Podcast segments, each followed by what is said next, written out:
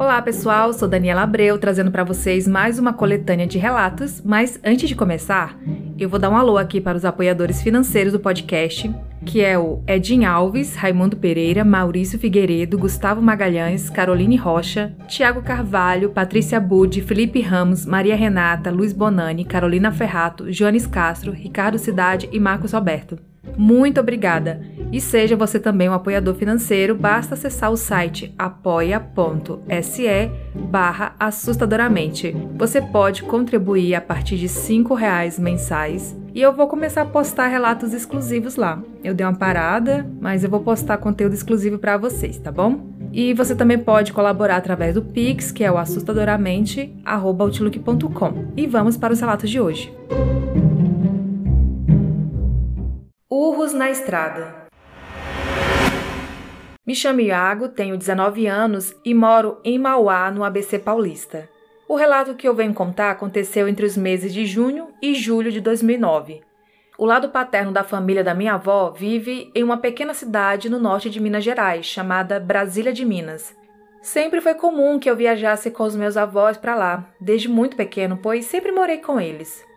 Para contextualizar, essa parte da minha família tem uma condição financeira bem melhor do que o restante da família. Ao menos vivem como se tivessem. Portanto, todos os anos a família realiza uma festa apenas para aqueles com sobrenome, ou seja, uma festa exclusiva. Não é comum que nós daqui participemos, não somos tão próximos assim, e para ser sincero, não nos sentimos à vontade. Entretanto, no ano de 2009, meus avós resolveram que queriam que todos da nossa família fôssemos à festa. Assim viajamos eu, meus avós, a minha mãe, minhas duas tias e os recentes namorados das duas. Hoje em dia, ambas estão casadas com os mesmos rapazes dessa época. No decorrer da viagem, não notamos nada fora do normal, apenas algumas coisas estranhas aqui ou ali, mas nada impactante. No entanto, havia uma distância entre o local da festa, que seria realizada em um dos sítios da família, e uma outra pequena cidade onde a minha bisavó vive até hoje. Para percorrer este caminho, existe uma estrada de terra com aproximadamente 30 quilômetros de extensão entre a cidade maior, Brasília de Minas, e a cidade onde a minha bisavó vive, sendo que o sítio fica aproximadamente na metade do caminho entre as duas cidades. Não me recordo muito bem, mas acredito que já tinha acabado a festa e estávamos há uns dias na cidade onde a minha bisavó reside. Em dado momento, acontecia uma festa na cidade maior, onde os meus tios, tias e a minha mãe decidiram ir. A festa aconteceria à noite, mais ou menos a partir das 20 horas. Naquela idade, eu já tinha viajado para lá umas duas vezes somente com meus avós, e nunca havia tido problemas com isso. Porém, nessa ocasião, por algum motivo, eu não quis de maneira nenhuma ficar longe da minha mãe. Logo decidiram me levar junto. A festa iria até a madrugada. Fomos todos no mesmo carro. Em certo momento, a estrada já estava escura. Só se via o breu da noite e as árvores que fechavam o céu. Naquele momento, eu não estava me sentindo confortável. Hoje em dia, com a minha idade, sou bastante cético com absolutamente tudo.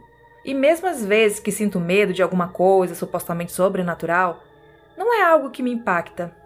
Consigo manter a racionalidade e enfrentar, caso seja necessário. Entretanto, quando mais novo, era bastante diferente. Eu era aterrorizado por absolutamente qualquer coisa, temia qualquer coisa que não fosse da minha compreensão. E naquele momento, o cenário possuía todas as características para me deixar completamente trêmulo e amedrontado. Aproximadamente dez minutos depois da partida, o meu tio, que estava conduzindo o carro, parou bruscamente e todos ficamos sem entender. No mesmo instante, ele pediu que fizéssemos silêncio, de maneira que pude prestar atenção em algo que até o momento não fazia ideia do que fosse. Assim que o silêncio tomou conta do carro, eu pude ouvir, provavelmente, o som mais bizarro da minha vida. E a pior parte é que não foi ouvido somente por mim. Era um grito. Não era apenas um grito, e sim urros, como se aquilo que tivesse reproduzido o som o tivesse feito com todas as suas energias e da forma mais bizarra possível. Naquele momento em que todos paramos para ouvir os urros, eu pude ver o medo e confusão na face de todos ali presentes. Nessa hora, o medo tomou conta de mim de uma maneira tão intensa, algo que eu nunca havia sentido e, para falar a verdade, até hoje não senti. Tudo que eu consegui fazer foi deitar minha cabeça no colo da minha mãe e, logo em seguida, poucos segundos depois dos primeiros barulhos, apagar. Como que um desmaio ou como se o meu corpo simplesmente tivesse sido desligado. Somente fui acordar horas depois, na casa de uma prima da minha mãe. O sono havia sido tão forte, tão pesado, que nem ao menos senti me tirarem do carro e me colocarem no sofá. Para ser sincero, exceto pela minha parte, que até então era uma criança, portanto não costumava pensar de forma racional, acredito que todos ali acreditavam que o ocorrido se tratava de algum crime ou problemas familiares pelas redondezas e não havia muito que ser feito por aqueles que estavam comigo. No dia seguinte, já de volta ao local onde a minha bisavó vive, meu tio precisou acompanhar minha avó até a cidade grande para que ela pudesse resolver algo que eu não tenho conhecimento. No caminho de volta, só estavam os dois presentes no carro. Ainda com céu claro, meu tio pôde reconhecer o local do ocorrido por algumas características ao redor e já havia contado o ocorrido para os familiares, Nesse momento, a minha avó pediu para que ele olhasse um pouco mais adentro da mata, em uma área um pouco mais aberta. Era possível ver algumas poucas lápides, algo como três ou quatro, sem registros, nomes ou qualquer coisa do tipo. Na exata localização dos urros, havia um cemitério de beira de estrada. Nessa hora, meu tio relata que nunca sentiu medo como sentiu ali. Esse ocorrido até hoje é contado na família. Muitos outros casos aconteceram principalmente com a minha avó. Por outro lado, além deste caso isolado, nunca presenciei nada ou ouvi. Não desacredito que o sobrenatural exista, pois não gosto de ter certeza de nada quando estamos falando sobre aspectos além da compreensão humana, sejam eles científicos ou sobrenaturais. Apenas não fazem sentido para mim então, acredito que sempre que algo que poderia ter sido interpretado como sobrenatural por algumas pessoas, eu prefiro buscar alguma explicação lógica. Inclusive, é costume que eu faça isso enquanto ouço os relatos. Perdão pelo texto longo, mas precisava tentar transmitir o um ambiente e medo que passei. Agradeço por ler o meu relato e continue com esse trabalho. Me acompanha todos os dias nas manhãs e noite. Esse relato foi enviado pelo Iago que mora em Mauá, São Paulo.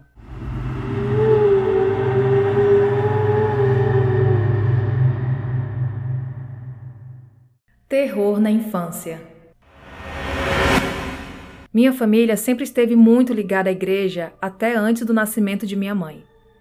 Muitas pessoas tiveram várias experiências com o sobrenatural durante todo esse tempo, e era sempre uma muito mais maluca que a outra mas isso não vem ao caso no momento, porque senão o podcast vai ser todo sobre a minha família. Então vamos para o relato.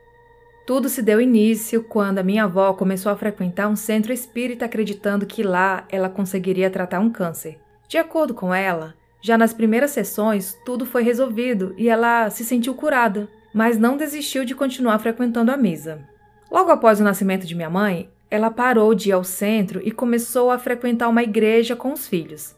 Segundo a minha mãe, nesse período que começaram a frequentar a igreja, minha avó começou a ter manifestações, nas quais ela ficava de joelhos e estendia as mãos para o céu e falava muito em uma linguagem que ninguém conseguia entender. Com o passar dos anos, algumas das pessoas que iam nascendo na nossa família começavam a presenciar situações sobrenaturais, como manifestações, sensações, visões e casos em que até ouviam vozes. E esse é o meu caso. Tive minha primeira relação com o sobrenatural aos meus 11 anos de idade, morando com a minha avó. Até me mudar da casa dos meus avós, aos 13 anos, eu tinha um sonho recorrente, no qual eu estava dentro de uma caixa e ela se movia rapidamente em linha reta por um corredor extremamente estreito, que só tinha espaço para ela. Quando eu acordava, sem qualquer intenção, me olhava no espelho e começava a chorar desesperadamente, sem entender o motivo. Em uma dessas noites, acordei assustado, sentindo uma presença ruim em meu quarto. foi quando me virei e olhei para o lado e pude ver um homem de terno preto, cabelos enrolados e a pele toda branca, parado, me observando. Nesse momento me arrepiei inteiro e cobri minha cabeça para não vê-lo no meu quarto. Mas foi nesse momento que senti ele segurando a minha perna direita por uns 5 segundos. Depois disso, não notei mais aquela presença no quarto. No dia seguinte, decidi contar o que acontecia comigo para minha mãe, e ela me explicou tudo o que ocorreu com a nossa família nos anos anteriores. Foi aí que decidimos nos mudar. Mesmo após a mudança, todas as noites permaneceram iguais. A presença no meu quarto era constante. Os sonhos tinham se tornado rotina. E isso tudo até a morte da minha avó, aos meus 15 anos de idade. Foi aí que tudo se intensificou e ficou pior.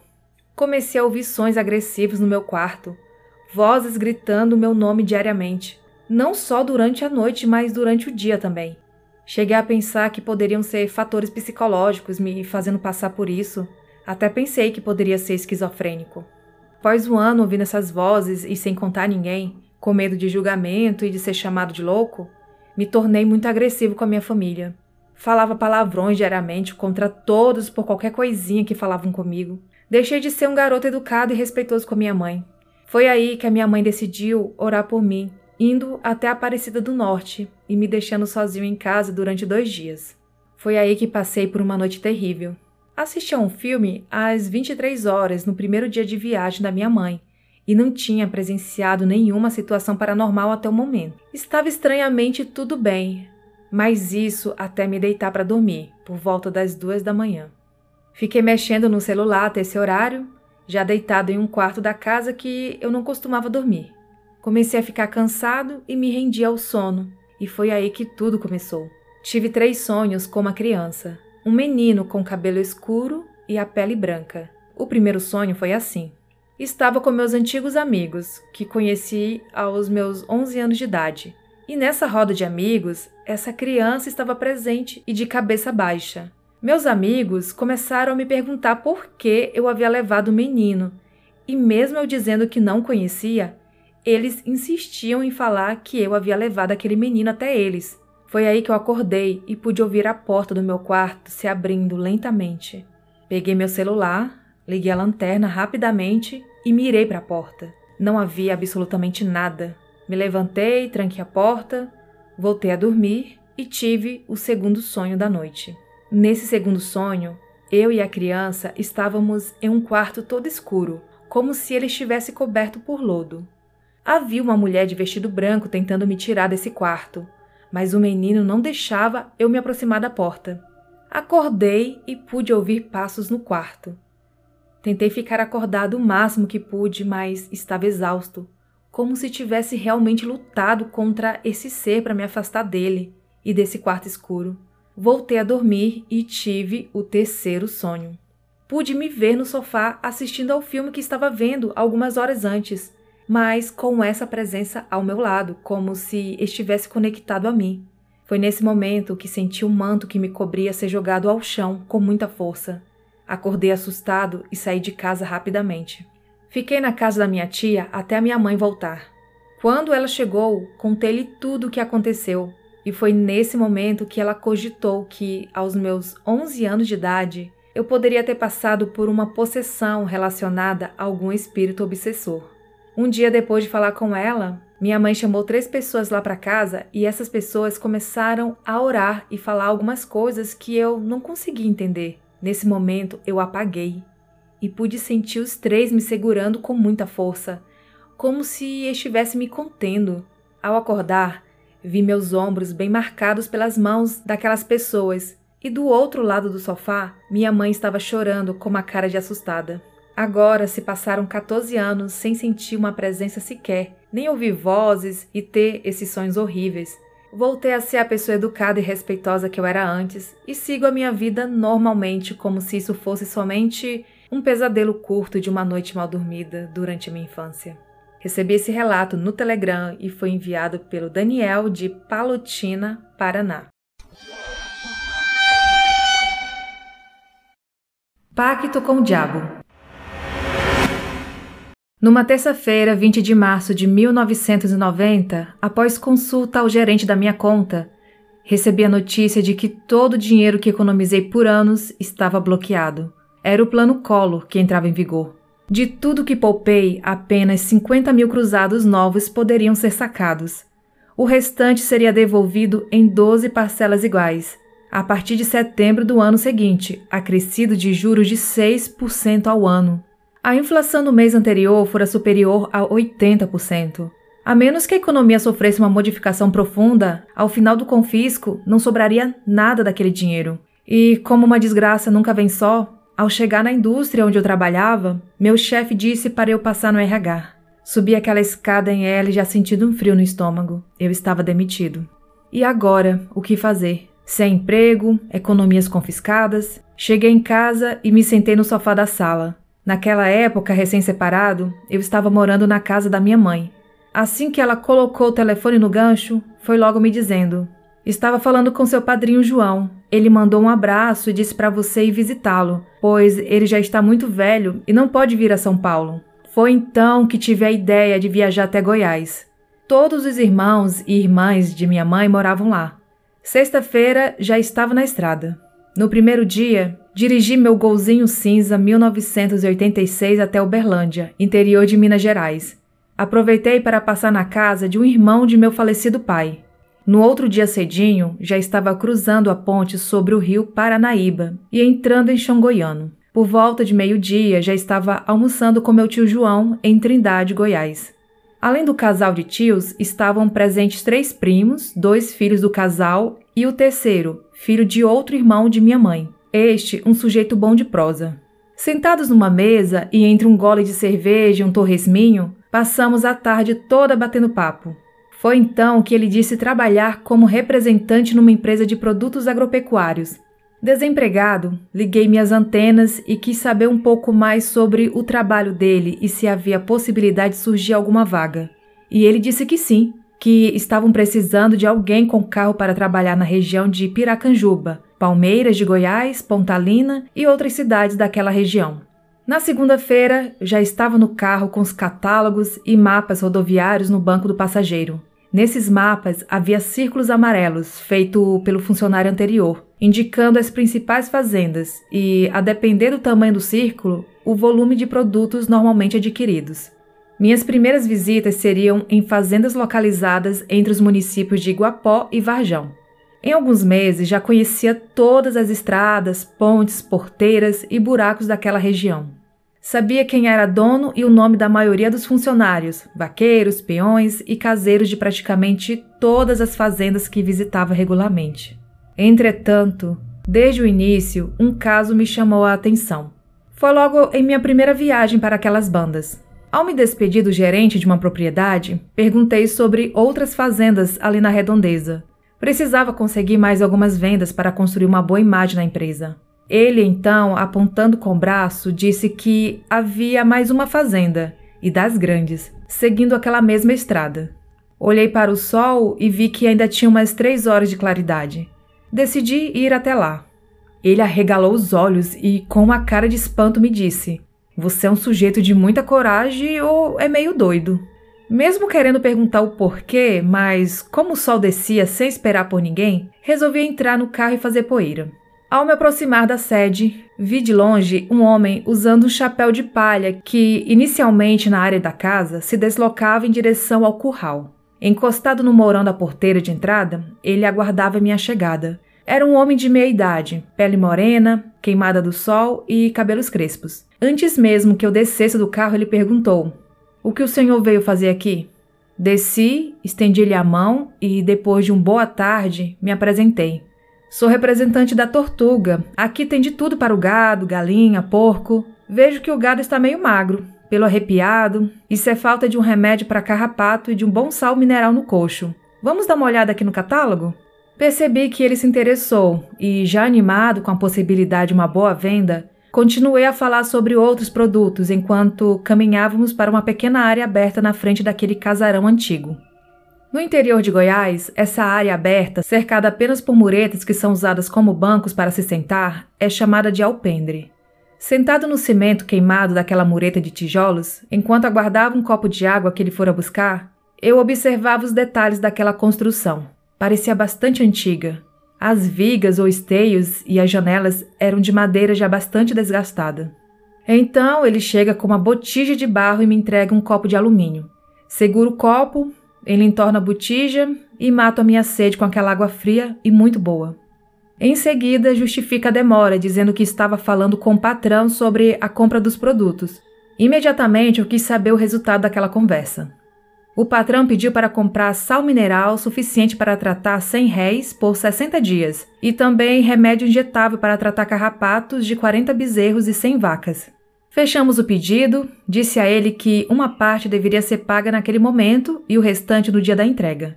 Ele sai e volta em seguida com um pacote de cédulas. E depois de contá-las em minha frente, as entrega a mim, dizendo: Está certo? Sim, claro, respondi. Como estava escurecendo, me despedi e, ao virar as costas para me dirigir ao carro que ficava do lado de fora do curral, senti um arrepio assustador. Ao caminhar, tive a impressão de que alguém me espiava pela janela. Firmei o meu passo enquanto sentia a pele de minhas costas contraindo e tornando-se gelada. Não olhei para trás, mas juro que, mesmo sem olhar, vi um homem barbudo de chapéu preto e olhos vermelhos como sangue a me espiar. Entrei no carro e saí acelerando, tentando controlar o tremor em minhas pernas. Naquela noite, tive dificuldade para dormir. Assim que fechava os olhos, vinha em minha cabeça a imagem daquele homem de olhos vermelhos, que eu não vi diretamente, mas cuja imagem se formou tão nitidamente como se eu tivesse olhado frente a frente. Sempre gostei do escuro, mas naquela noite deixei a luz daquele quarto de hotel, localizado na rua principal de uma pequena cidade daquela região, acesa até ser ofuscada pela claridade do amanhecer. Levantei-me, comi uns cinco pães de queijo com café e peguei a estrada novamente. Logo já estava apresentando o catálogo para um outro produtor da região. Quis encontrar uma oportunidade para perguntar se alguém ali sabia alguma coisa sobre aquela fazenda onde vivenciei tudo aquilo no dia anterior, no finalzinho da tarde. Porém, tanto nessa propriedade quanto nas outras duas, não encontrei ninguém bom de conversa.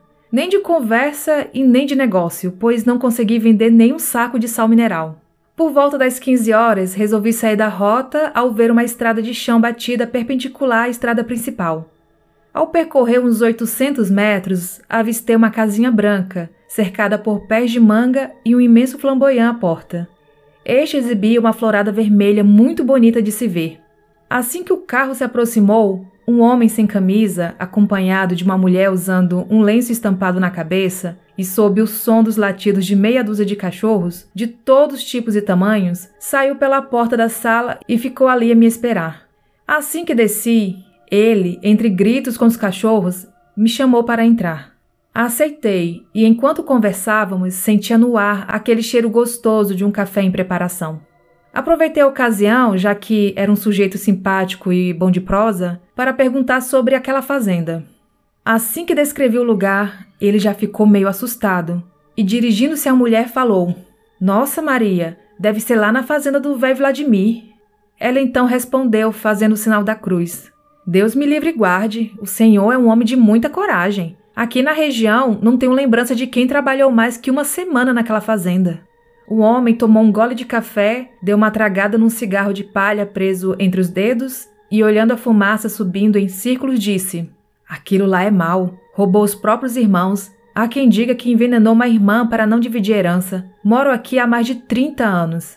Quando cheguei, fiz um ranchinho de pau a pique coberto com folhas de buriti, bem ali onde é aquele pé de manga. Nesse tempo todo, vi aquele velho duas vezes. A primeira vez foi quando estava furando uns buracos para construir o rancho. Ele entrou na estradinha, parou um jipe azul sem capota quase em cima de mim e perguntou o que eu estava fazendo aqui. Eu disse que tinha comprado esse pedacinho de terra de um dos filhos do finado Tião Mineiro. Ele apenas me olhou com desprezo e foi embora, rasgando a saroba com o jipe. A outra vez, já faz uns 10 anos, estava precisando de dinheiro, pois a mulher ficou meio adoentada e me disseram que ele tinha empreitada para roça pasto. Na época ainda não tinha essas conversas sobre ele por aqui. Trabalhei uma semana de sol a sol, levando ferroado de maribondo, pisando em cascavel e comendo apenas goiaba madura e chupando manga. Ele não oferecia nem um pedaço de queijo para a gente comer. A única coisa que eu pegava daquela casa era a água da bica para encher uma cabaça. Ao menos, ao final da empreitada, recebi tudo direitinho das mãos do capataz da fazenda. A conversa estava boa, mas assim que vi Dona Maria acender uma lamparina e senti aquele cheiro de querosene queimada no ar, percebi que já era noite e precisava pegar a estrada até o hotel. Antes de dormir, deveria organizar os pedidos e fazer uma planilha. Consegui vender bem. Agora era só voltar e preparar a entrega. Na semana seguinte, o caminhão da empresa, conduzido por um velho senhor que conhecia cada buraco daquela região, entregaria a mercadoria. No final de maio, uns 50 dias após a minha primeira visita, voltei àquelas fazendas. Desta vez, movido por um sentimento inexplicável, uma mistura de medo, ansiedade e curiosidade. Peguei a estrada que me levaria àquela fazenda, sem antes, é claro, passar pela casinha branca do seu Sebastião e da Dona Maria. Assim que desci do carro, após pegar uma corda de bacalhau e ameaçar os cachorros que insistiam em latir, seu Sebastião me recebeu com um bom dia que saía de um canto da boca, enquanto segurava um cigarro de palha no outro canto. Enquanto esperava o café, ainda naquele bate-papo inicial, do tipo: Como está o senhor? Já chegou o frio por aqui? etc. Dona Maria, lá da beirada do fogão a lenha, se manifestou. Bastião, conta pra ele aí sobre o que aconteceu com o velho Vladimir. Imediatamente já perguntei: Aconteceu alguma coisa? Sebastião então começou a falar. Seu moço, foi uma cor de doido. Faz tempo que aquele velho estava doente. Há uns 10 anos, pelo menos. Sempre que ele está morre não morre, alguém da família dele vai primeiro. Entre filhos e irmãos só resta um fi. Dizem por aqui que já faz algum tempo que ele estava negociando a morte com quem aceitasse ficar no lugar dele. Não sei explicar muito bem, mas parece que para ele poder morrer, uma outra pessoa deveria assumir o pacto. Desde que aquele sujeito que trabalha lá mudou para a região, ninguém mais morreu e o véi só piorou de saúde. Neste momento, Dona Maria aparece e diz: Sei não, foi só aquele fio esquisito dele aparecer por aqui, não passou uma semana e o véi bateu as botas. Uns dois dias antes do falecimento, eu estava atrás de umas galinhas ali na beira da estrada quando uma caminhoneta, daquelas D20, vermelha, parou e um sujeito lá de dentro da cabine perguntou: A senhora viu uns cinco bezerros passando por essa estrada de ontem para hoje? Respondi que não vi nada. Deu para ver o zóio dele, ruim igual os do pai. Antes de sair, ainda deu para ouvir ele resmungando. E se esses bezerros passaram por aqui, essa veia besta nem viu. Eu, já inquieto para saber detalhes sobre o acontecido, perguntei: Mas o que aconteceu mesmo com seu Vladimir? Sebastião continuou: Então, foi numa quinta-feira, bem cedinho. Eu estava limpando o mandiocal quando aquele peão da fazenda bateu aqui na porta, dizendo que o velho tinha amanhecido duro na cama. Morreu à noite. Falou que o enterro seria no final da tarde, num cemitério que fica logo adiante, do lado esquerdo da estrada daqui para lá, na metade do caminho até a sede da fazenda. Guardei a enxada, joguei uma água no pescoço e me limpei rapidamente. Vesti uma roupa mais limpa, calcei a botina e, montado naquele cavalo ali, fui para lá. Aqui na região, mesmo que a gente não goste muito da pessoa, pega muito mal não aparecer no velório. Assim que apiei do cavalo, amarrei o animal embaixo do pé de cedro antigo que fica bem pertinho do curral. Já vi alguns conhecidos aqui da região conversando, encostados na porteira. Todo mundo meio ressabiado. Parece que ninguém queria arriscar entrar na casa para ver o defunto. Não demorou muito. O gado que estava ali próximo ao curral começou a bufar e ficar inquieto. Logo a manada inteira saiu disparada lá para as bandas da represa. Pouco depois, os cachorros que acompanhavam alguns dos vizinhos começaram a latir. Aquele latido fino e longo. De repente, todos correram e ficaram tentando se esconder entre as pernas do dono e emitindo aquele chorinho de cachorro acuado. Neste momento, os mais medrosos já começaram a querer ir embora. Foi quando, do nada, passou um redemoinho bem ali na nossa frente, levando o esterco do curral. O bicho foi crescendo e jogando poeira e esterco seco em todos. Fechei meus olhos e virei as costas para me proteger. Foi quando ouvi uma sequência de estrondos. As janelas daquela casona velha batiam tão forte que parecia que estavam sendo arrancadas. Quando abri os olhos, não vi ninguém ali. Saí caminhando, mas quando dei fé, já estava correndo em direção ao meu cavalo. Galopei até bater aqui em casa. O peão de seu Milton, vizinho aqui do lado, aguentou o pé lá. Um sujeito meio ignorante. No outro dia ele contou tudo o que aconteceu. Depois da ventania, ele, o peão da fazenda e o filho do defunto, os únicos que permaneceram lá, começaram a sentir um cheiro meio esquisito no ar. Era um cheiro totalmente diferente de tudo. Foi então que, embora não fosse cheiro de defunto passando a hora de enterrar, resolveram colocar o caixão no jipe e levá-lo até o cemitério. O filho do véi estava no volante enquanto o peão, sentado no banco do carona, vigiava o caixão colocado atravessado sobre os bancos traseiros e apoiado no pneu de estepe. Assim que o cortejo atravessou a porteira do curral e pegou a estrada de chão, todas as janelas e portas daquela casa abriram subitamente e começou um vendaval. Por onde o jipe passou, ficou um rastro de árvores caídas nos dois lados da estrada, desde a fazenda até a entrada do cemitério. Quando o senhor passar por lá vai poder ver. Até os pés de araticum, pequizeiro, sucupira dessa grossura foram arrancados pela ventania que seguiu o cortejo. Nunca se viu nada assim por aqui, nem na mais brava das chuvas. E olha que mês de novembro sempre tem chuva brava por aqui na região. Aquilo que aconteceu não é coisa desse mundo, não. Por algum tempo fiquei imóvel, sentado no tamborete. Depois, como eu precisava cumprir a cota do dia, peguei a estrada. Fui em direção àquela fazenda. Havia outros clientes que usavam aquele mesmo caminho. Em determinado ponto, olhei pela janela e vi o um muro de pedras do pequeno cemitério. Dali em diante, realmente, quase todas as árvores estavam tombadas. Havia galhos arrancados e deixados à beira da estrada. Algo impossível de explicar. Durante todo esse percurso, até passar pela encruzilhada que dava acesso à sede daquela fazenda, só via nos dois lados da estrada troncos arrancados, galhos retorcidos Parecia que o carro trafegava em câmera lenta, flutuando. Meu estômago estava gelado e minha cabeça dispersa. Aquela foi minha última viagem para aquela região, pois minha mãe morreu e voltei para São Paulo. Hoje eu estou com 76 anos, mas sempre que me deito, sinto aquele mesmo frio nas costas. E agora, não é apenas pelo velho Vladimir me espiando pela janela, mas por saber que assim que começar a dormir, aparecerá em minha mente a imagem do peão da fazenda e do herdeiro, sentados no alpendre daquela casa velha, olhando para mim com aqueles olhos de fogo.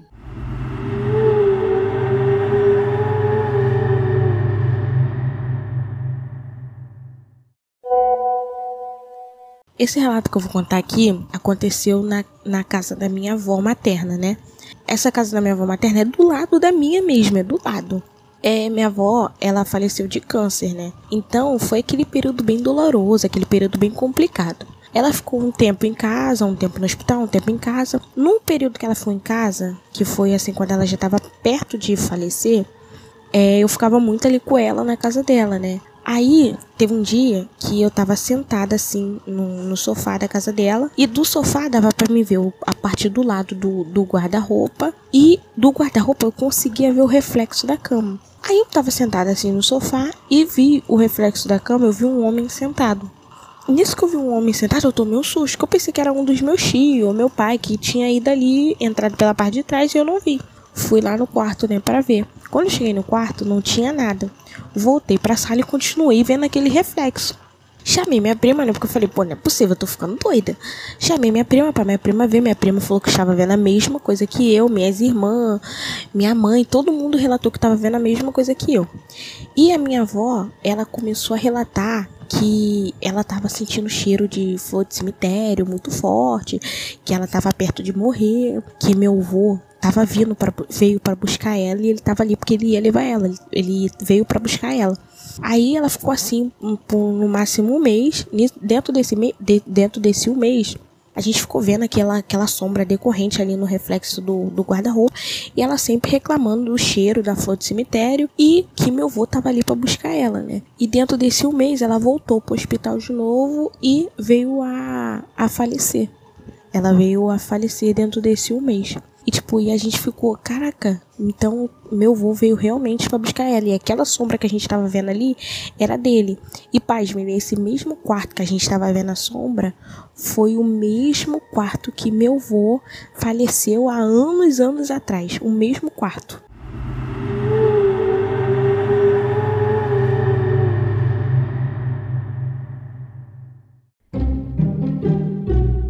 Estes foram os relatos de hoje. Você tem alguma história sobrenatural para contar? Envie seu relato para o e-mail assustadoramente@outlook.com ou pelo Telegram. Inclusive, você pode fazer igual a Giovana, enviar o seu relato em áudio e ouvir a sua voz aqui no podcast. Não esqueça de informar se quer que mencione seu nome e cidade no relato. Entre para o grupo do Telegram e siga as redes sociais do podcast: Instagram, TikTok, YouTube. Todos os links estão aqui na descrição do episódio. Até a próxima quarta!